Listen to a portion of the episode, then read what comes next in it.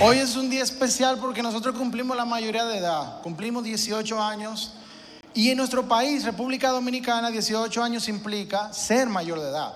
Y la mayoría de edad trae nuevos retos, trae nuevas oportunidades, nuevas posibilidades, pero al mismo tiempo trae nuevas responsabilidades para nosotros como congregación. Y lo que sucede es que para nosotros como congregación, aunque tenemos poco tiempo, en tema temporal, o sea, 18 años no resulta demasiadísimo tiempo, pero en tema de madurez espiritual sí que tenemos mucha, gracias al Señor. Y eso trae un contraste muy interesante entre la identidad, ¿qué es el círculo? La esencia, ¿qué nos define? Y el propósito, ¿qué nosotros vamos a hacer al respecto con la identidad y la esencia que Dios nos dio? Amén. Y esto es súper ápero porque cuando tú lo contrastas con el tema del tiempo, o sea, me refiero al tema de edad, de verdad que el Señor se la ha votado con nuestra congregación. Y yo doy gloria y honra por eso. Y para mí es un privilegio poder servir como pastor aquí, sabiendo lo que el Señor ha hecho y va a seguir haciendo con esta hermosa iglesia. Amén. Así que yo quiero empezar con la identidad. ¿Y qué es el círculo? Y obviamente el círculo es mucho más que un nombre, es mucho más que, que una iglesia. Yo lo resumo de esta forma. Nosotros somos individuos que hemos renunciado al egoísmo del ser para pertenecer a la singularidad de ser la iglesia. Por eso somos el círculo, una expresión de la esencia de Cristo aquí en la tierra. Por ende, no solo somos parte del reino, sino que somos una extensión del reino de Dios, como ya hemos sido en el pasado, como somos ahora en el presente y como seremos en el futuro. Eso es lo que yo creo que es el círculo. Y cuando yo estoy analizando esto y yo voy a la escritura, podemos ver en 1 de Pedro 2, del 9 al 10, que dice así, pero ustedes no son así porque son un pueblo elegido, son sacerdotes del rey, una nación santa, posesión exclusiva de Dios. Por eso puede mostrar a otros la bondad de Dios, pues Él los ha llamado a salir de la oscuridad y entrar en su luz maravillosa. Antes no tenían identidad como pueblo, ahora son pueblo de Dios. Antes no recibieron misericordia, ahora han recibido la misericordia de Dios. Y para mí esto es aparísimo porque aunque es un pasaje que todos conocemos de alguna u otra forma, yo veo la esencia del círculo en la palabra de Dios. Porque lo que está diciendo Pedro, lo que tiene mucho tiempo saben, cuando hablemos de esencia ahora nos vamos a dar cuenta que hay muchas cosas que Pedro está diciendo que hay en esta congregación, para la gloria del Señor. ¿Y por qué yo digo eso? Porque ciertamente nosotros como congregación entendemos que el mundo no es un lugar del cual tú tienes que alejarte, sino que nosotros tenemos que trastornar al mundo. Porque nosotros somos la iglesia de Cristo. En el mundo es que Dios se revela a la gente.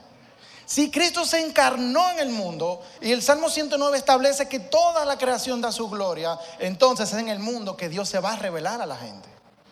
Y nosotros entendemos eso como congregación y por eso nosotros abrazamos la idea de Dios no como una energía, no como una fuerza, porque realmente el que abraza esa idea de Dios está simplificando la grandeza del Señor a una idea sin sentido. Cuando nosotros como congregación hemos podido experimentar la transformación que trae su gracia, su poder y su misericordia, y por eso somos una iglesia de gente imperfecta en reparación, que tenemos el privilegio de decir que somos la iglesia de Cristo. Entonces fíjense lo importante. Nosotros como congregación no estamos en el cielo buscando a Dios y que Señor, ¿dónde tú estás? No. Nosotros miramos a la gente y nosotros podemos identificar gente que tiene a Dios y gente que le hace falta.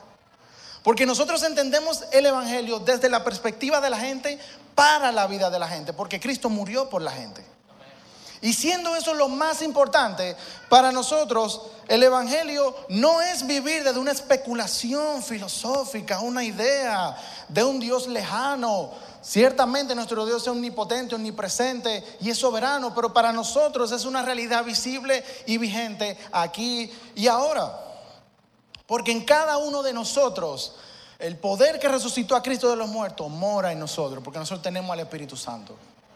Entonces, entendiendo esa realidad, nosotros entendemos que no se trata de ser buena persona.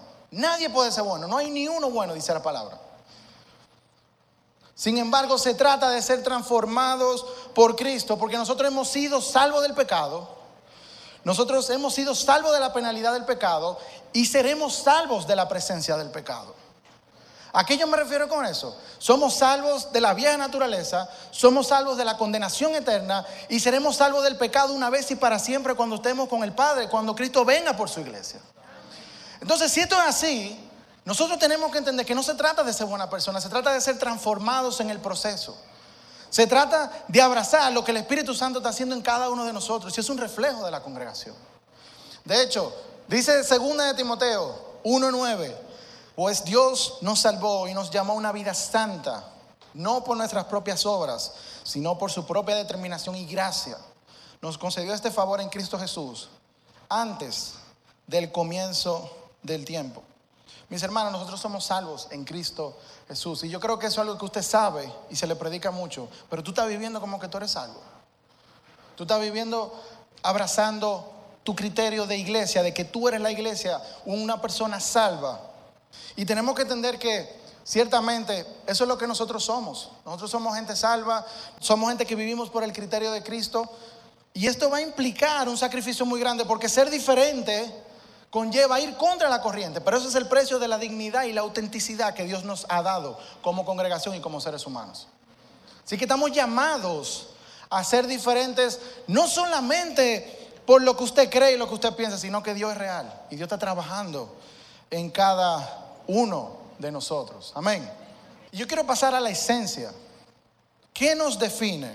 ¿Qué define el círculo?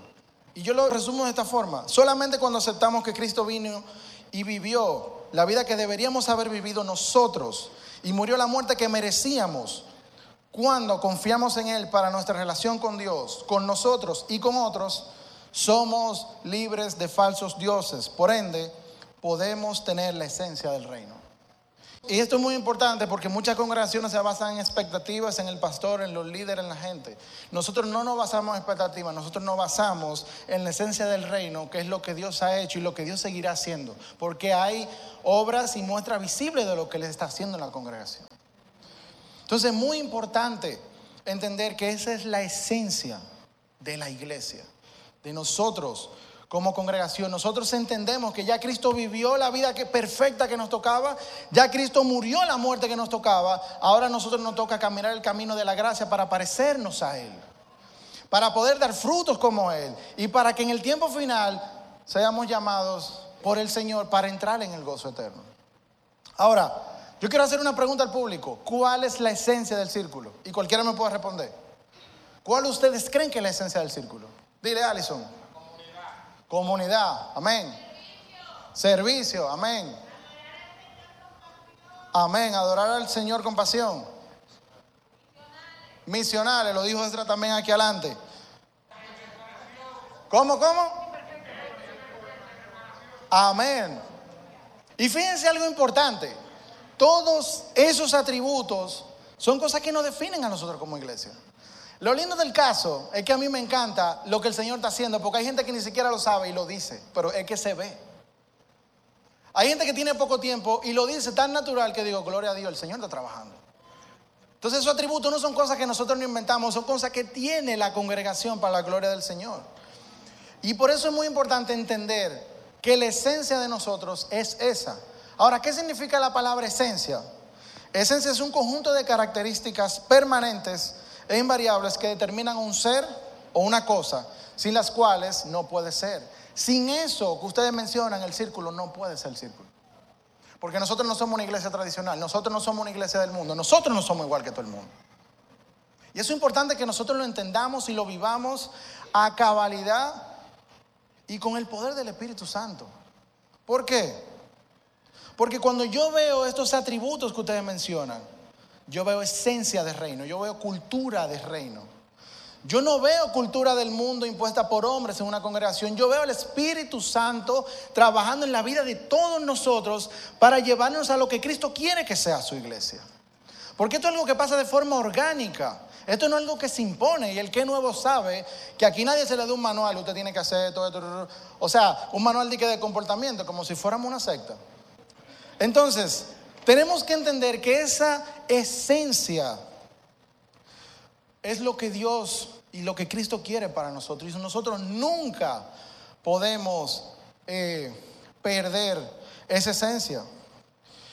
Al nosotros ver esto de forma real y de forma vívida en la congregación, nosotros podemos decir que estamos en el proceso de alcanzar la plenitud de Cristo, que es un equilibrio entre las expectativas de Dios para nosotros, que son expectativas saludables a través de su palabra y a través de lo que el Espíritu Santo hace en cada uno de nosotros, y vivir a la altura del llamado de nosotros como iglesia, como nación santa, pueblo escogido, gente contra cultura. Entonces podemos decir ciertamente que estamos encaminados a la plenitud de Cristo.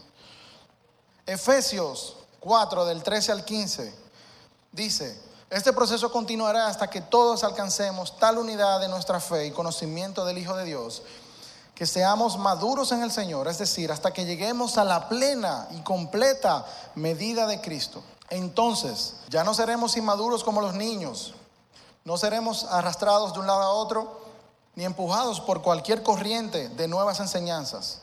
No nos dejaremos llevar por personas que intenten engañarnos con mentiras tan hábiles que parezcan verdad. En cambio, hablaremos la verdad con amor y así creceremos en todo sentido hasta parecernos más más a Cristo, quien es la cabeza de su cuerpo, que es la iglesia. Mis hermanos, nosotros nos parecemos a Cristo, nosotros pertenecemos a Cristo y nosotros vamos a hacer lo que Cristo diga. Y eso es la esencia más importante y fundamental, no solo del círculo, sino de la iglesia universal de Cristo. Entonces nosotros tenemos que entender que Cristo nos está llamando a alcanzar la santidad. Ya somos nación santa, pueblo escogido, tenemos la esencia del reino, pero estamos llamados a alcanzar la santidad. Que solamente la alcanzaremos en la plenitud de Él. Entonces tenemos que entender que esto es un camino. De hecho, Hebreos 5, del 13 al 14 dice, es que Solo se alimenta de leche, es un inexperto en el mensaje de justicia, es como un niño de pecho. En cambio, el que se alimenta, del, el, que tiene alimento sólido es para los adultos, pues ha ejercitado la, la capacidad de distinguir entre el bien y el mal. Mis hermanos, nosotros ya dejamos de ser bebés espirituales. Nosotros estamos cumpliendo la mayoría de edad. La fe de nuestra juventud no nos va a capacitar para los requerimientos y exigencias de la adultez cristiana.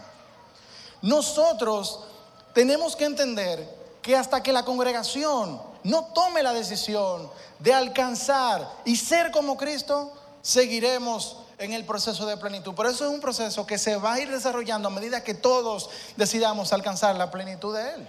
Porque esto no se, no se define en base a tiempo que tiene la iglesia formada, no se define en cantidad de, de, miembros, no se define por cantidad de pastores, ni líderes, ni cosas que se están haciendo, se define porque cada miembro de la comunidad tiene y representa a Cristo. Y eso es muy, muy importante. Y por esto es que la mayoría de edad representa y nos debe llevar a disponer completamente nuestro corazón derramado en el Señor. Y cuando yo digo derramado es humillado completamente en el Señor para que el Señor transforme, el Señor trabaje. El salmista dice claramente, oh Señor, escudriña mi corazón, lo estoy parafraseando, porque lo que Dios no ve cantidad de personas, Dios no ve cantidad de pastores, Dios ve el corazón de la gente. Y si Dios ve el corazón de nuestra congregación, nuestro corazón debe estar completamente en el Señor para que Él lo escudriñe, Él lo transforme, Él lo trabaje a través del poder de su Espíritu Santo. Porque si ya podemos ver vestigios de la esencia del reino, quiere decir que el Espíritu Santo está aquí. Entonces, si está aquí, solamente nosotros tenemos que tener la disposición para que Él siga trabajando. De hecho, esta es la única forma de que la esencia del reino que tiene el círculo sea permanente, intencional y duradera. Porque solamente de esta forma nosotros podemos generar un patrón de contracultura contra el cristianismo actual y contra la cultura del mundo. Y así podremos crear un reino alternativo y una comunidad alternativa de gente que es guiada por el Espíritu Santo. Claramente lo dice Mateo 5, del 14 al 16. Y yo hice un paralelo aquí. Y le voy a explicar por qué, pero primero vamos a leer los pasajes. Mateo 5 del 14 al 16 dice, ustedes son la luz del mundo. Una ciudad sentada sobre un monte no se puede esconder. Tampoco se enciende una lámpara y se pone debajo de un cajón, sino sobre el candelero. para que alumbre a todos los que están en casa. De la misma manera que la luz de ustedes alumbre delante de todos, para que todos vean sus buenas obras y glorifiquen a su Padre que está en los cielos. Y fíjense algo interesante, Jesús está diciendo que nosotros somos la luz del mundo. Pero también él dice en Juan 8, 12, en otra ocasión Jesús le dijo, yo soy la luz del mundo. El que me sigue no andará en tinieblas, sino que tendrá la luz de la vida. Entonces nosotros somos la luz del mundo porque Él es la luz del mundo.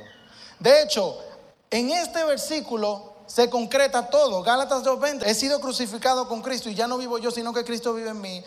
Lo que ahora vivo en el cuerpo, lo vivo por la fe en el Hijo de Dios, quien me amó y dio su vida por mí.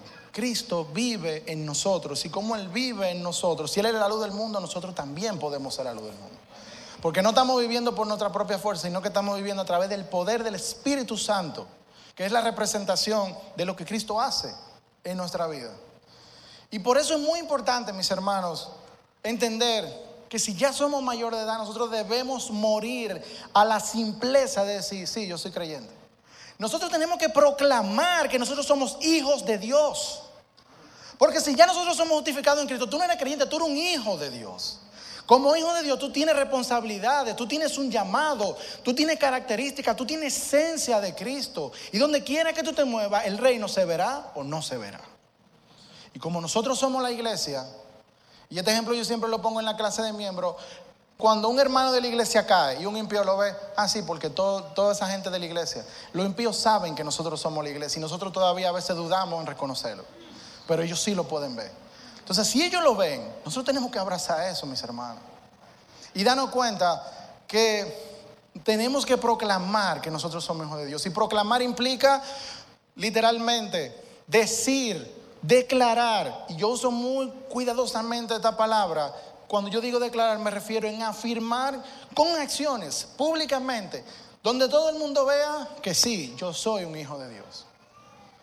Y a eso me refiero cuando hablo de de declarar y proclamar. Entonces, es muy importante que entendamos esto, porque si seguimos usando la simpleza de, ah, sí, yo soy creyente y tú, mi hermano, la esencia del círculo es la proclamación de que todos somos hijos de Dios.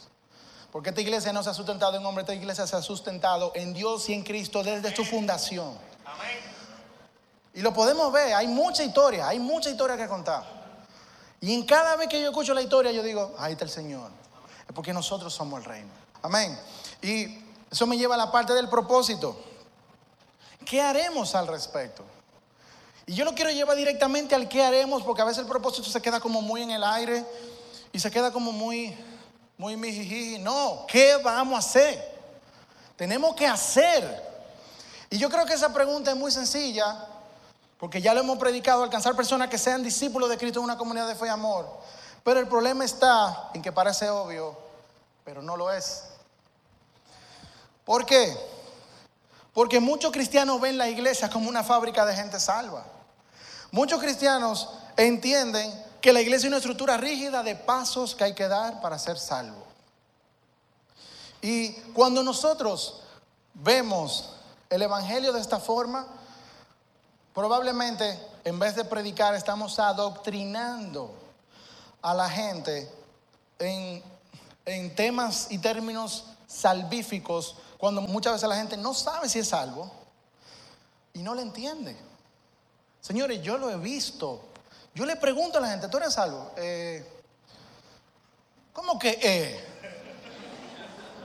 Nos fajamos ahora mismo, ¿cómo que eh?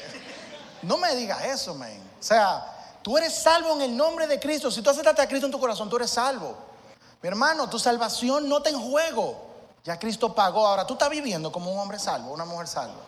Si nosotros pensamos que el Evangelio es solamente perdón de pecados, y no me malinterpreten, si pensamos que solamente es eso, confiaremos solamente en Dios para el perdón de nuestro pasado. Pero en nuestro presente estaremos siendo movidos por nuestra propia fuerza para hacer lo que Dios ya hizo y obviamente para hacer lo imposible porque nosotros con nuestra propia fuerza no podemos. Sin embargo, la esperanza del Evangelio, como dice en Colosenses 1, versículo 22, versículo 23, es que ahora nos ha reconciliado en su cuerpo de carne por medio de la muerte para presentarnos santos y sin mancha e irreprensibles delante de Él. Vivir solamente basados en la salvación es lo mismo que predicar a un Jesús hueco. Un evangelio sin poder de Dios y por ende un evangelio sin salvación. La Biblia establece claramente en Mateo 4:23, Jesús viajó por toda la región de Galilea, enseñando en las sinagogas, anunciando la buena noticia del reino y sanando a la gente de toda clase de enfermedades y dolencias.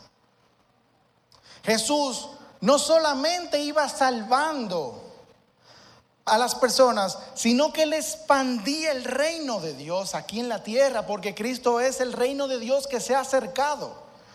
Ciertamente, si Él es el reino de Dios que se ha acercado, nosotros como sus hijos somos parte de ese reino y tenemos que expandirlo, no solamente para la salvación de la gente, sino para la transformación, la sanidad, todo lo que tenga que ver con la transformación completa del ser humano, porque el ser humano es creación de Dios.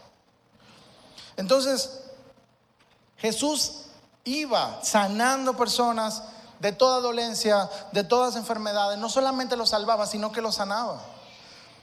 Entonces, por eso nosotros somos la iglesia. Porque por definición somos el reino aquí y ahora, no mañana ni fuimos, es que ahora que somos el reino.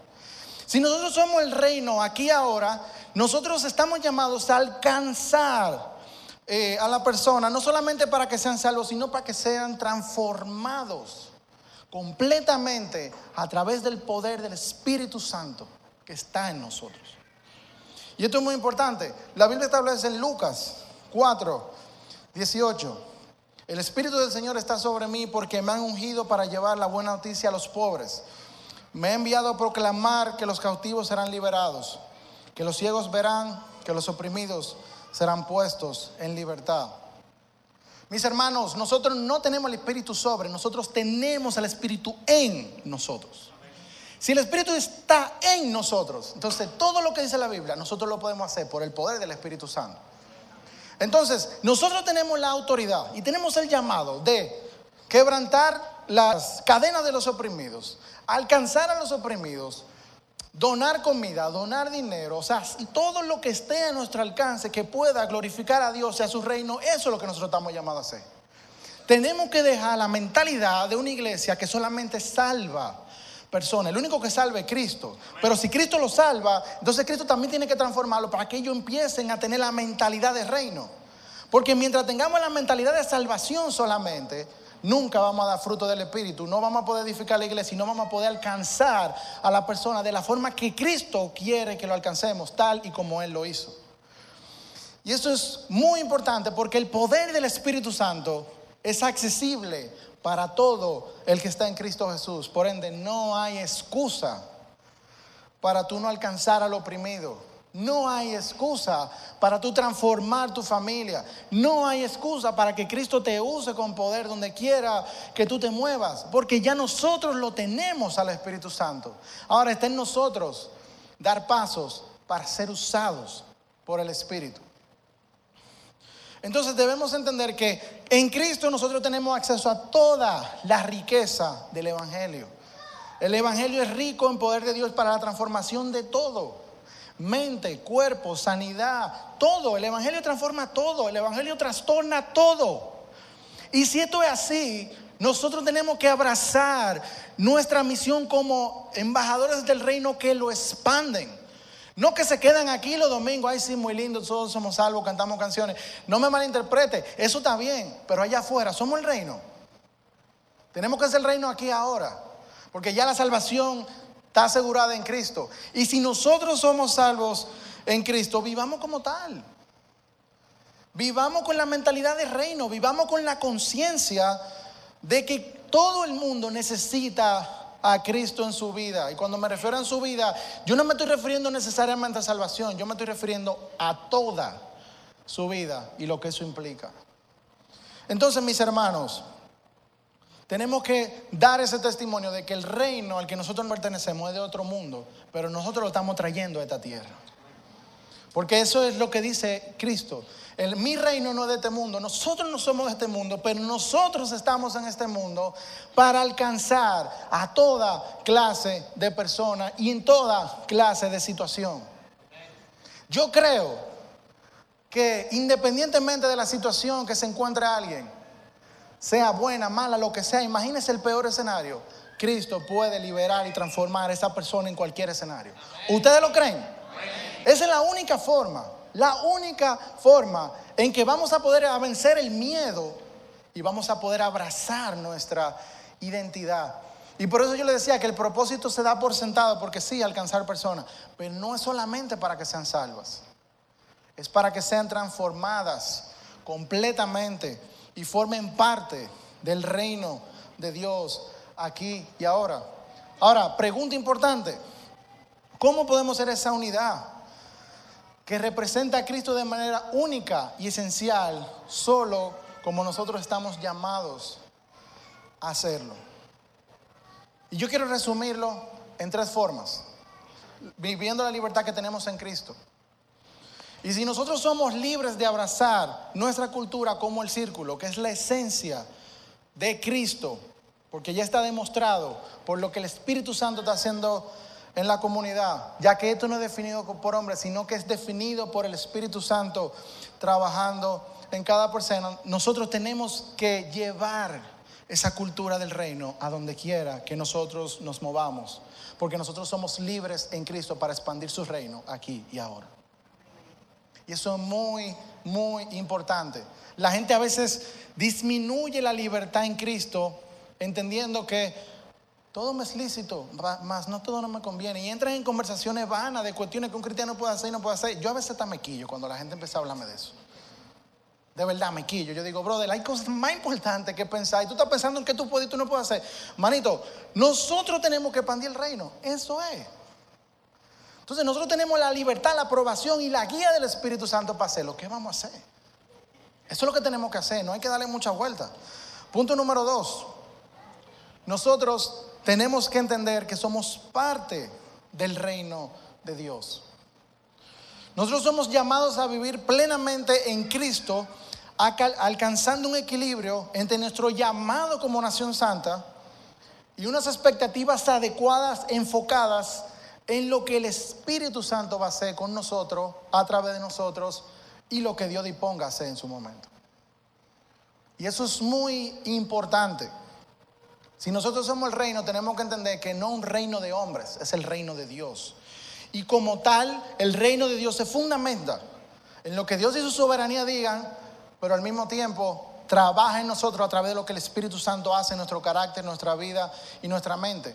De esa misma forma, los que son guiados por el Espíritu pueden entender las cosas que para el hombre natural quizá no es entendible, pero como nosotros somos hombres y mujeres espirituales, podemos ver lo que el Espíritu Santo está haciendo y va a seguir haciendo.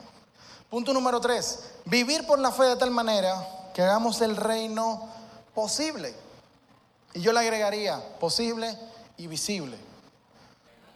Entonces, es muy importante que nosotros entendamos esto porque el Padre no quiere que nadie se pierda. Si el Padre no quiere que nadie se pierda, entonces nosotros como hijos tenemos que abrazar y alcanzar a todos esos hermanos que están perdidos, pero que son hermanos de nosotros en la fe, pero que todavía no lo saben. Amén.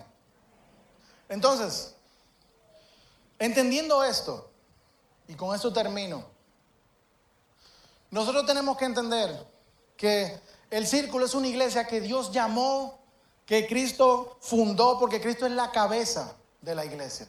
Y como tal, independientemente de quiénes estemos hoy, quiénes estemos mañana, esta iglesia va a seguir funcionando porque esta es la iglesia de Cristo, esto no es una iglesia de hombres. Y es muy importante entender que nosotros como congregación estamos llamados no solamente a trastornar la cultura del mundo, sino a trastornar la religiosidad, el legalismo, los falsos profetas, todo lo que no sea de Dios, nosotros estamos llamados a confrontarlo, a predicar el Evangelio, a alcanzarlo con el Evangelio y traerlo al reino de Dios. Así que yo quiero que oremos, mis hermanos. Y yo quiero que ahí donde tú estás, tú medites en esto que hemos hablado esta mañana. Y medita en esto. ¿Tú te identificas con la esencia de Cristo? ¿Tú tienes la esencia de Cristo? ¿Y tú eres el reino de Dios aquí para alcanzar personas? Y yo quiero que tú medites en eso, porque aunque son cosas complejas de entender, yo quiero que tú hagas una introspección y analice al respecto, analiza tu vida. Pídele al Señor que analice tu corazón. Pídele al Señor que te diga, Señor, yo tengo tu esencia, si no la tengo, ¿qué tengo que hacer para ser parte de este reino aquí ahora? Este es tu tiempo con Dios.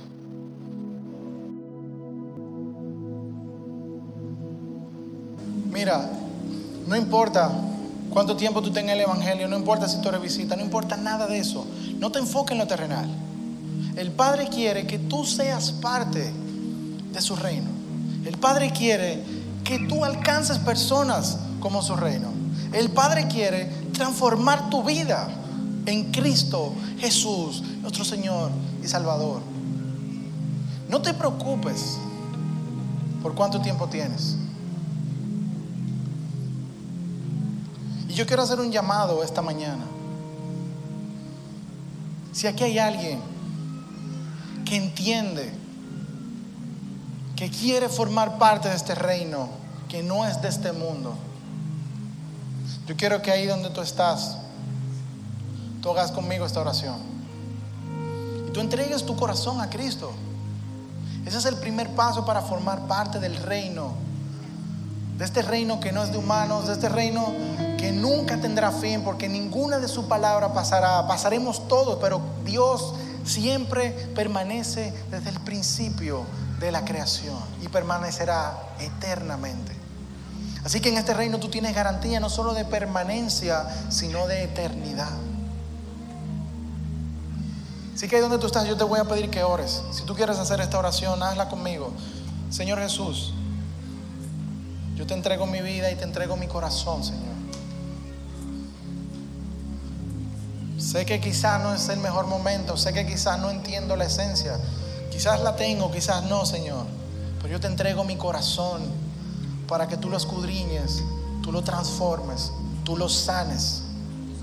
Yo quiero que tu Espíritu Santo, Señor, haga la obra en mí de tal manera que yo abrace tu reino, Señor, que yo sea parte de tu reino, que yo pueda transformar todo alrededor.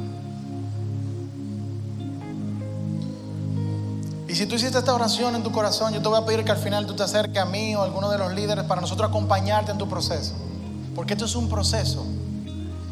Pero lo importante es, mis hermanos, que el proceso que Dios comenzó en ti no va a terminar hasta que tú no alcances la, la plenitud de Cristo. Porque eso lo dice su palabra. Y si esta iglesia está fundamentada en el Señor, y de hecho, si yo estoy aquí parado hoy, es precisamente por ese proceso que el Señor comenzó y aún no ha terminado. Porque yo sé que todavía hay cosas que mejorar, muchas cosas que trabajar, pero yo confío en el Señor. Y si yo pude hacerlo, y si yo sirvo hoy al Dios viviente, al Cristo vivo, tú puedes hacerlo también y probablemente hasta mejor que yo. Así que yo quiero orar por ustedes. Señor Jesús, yo te presento a todas personas. Yo te pido por sus vidas, te pido por su corazón. Te pido que tu Espíritu Santo, Señor, mueva corazones, transforme vida, Señor. Que tu reino alcance a cada uno de los que están aquí, Señor. Si no son parte que se sumen, Señor, para compartir las riquezas que hay en ti, Señor las riquezas y el poder de tu evangelio, Señor.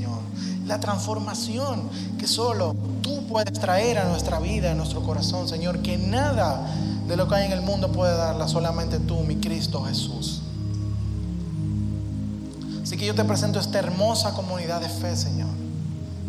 Visitas, miembros, todos. Yo te los presento y te pido, Señor, que tú hagas la obra transformadora, que tú los cuides, los bendigas y los guardes tu poderoso nombre. Amén.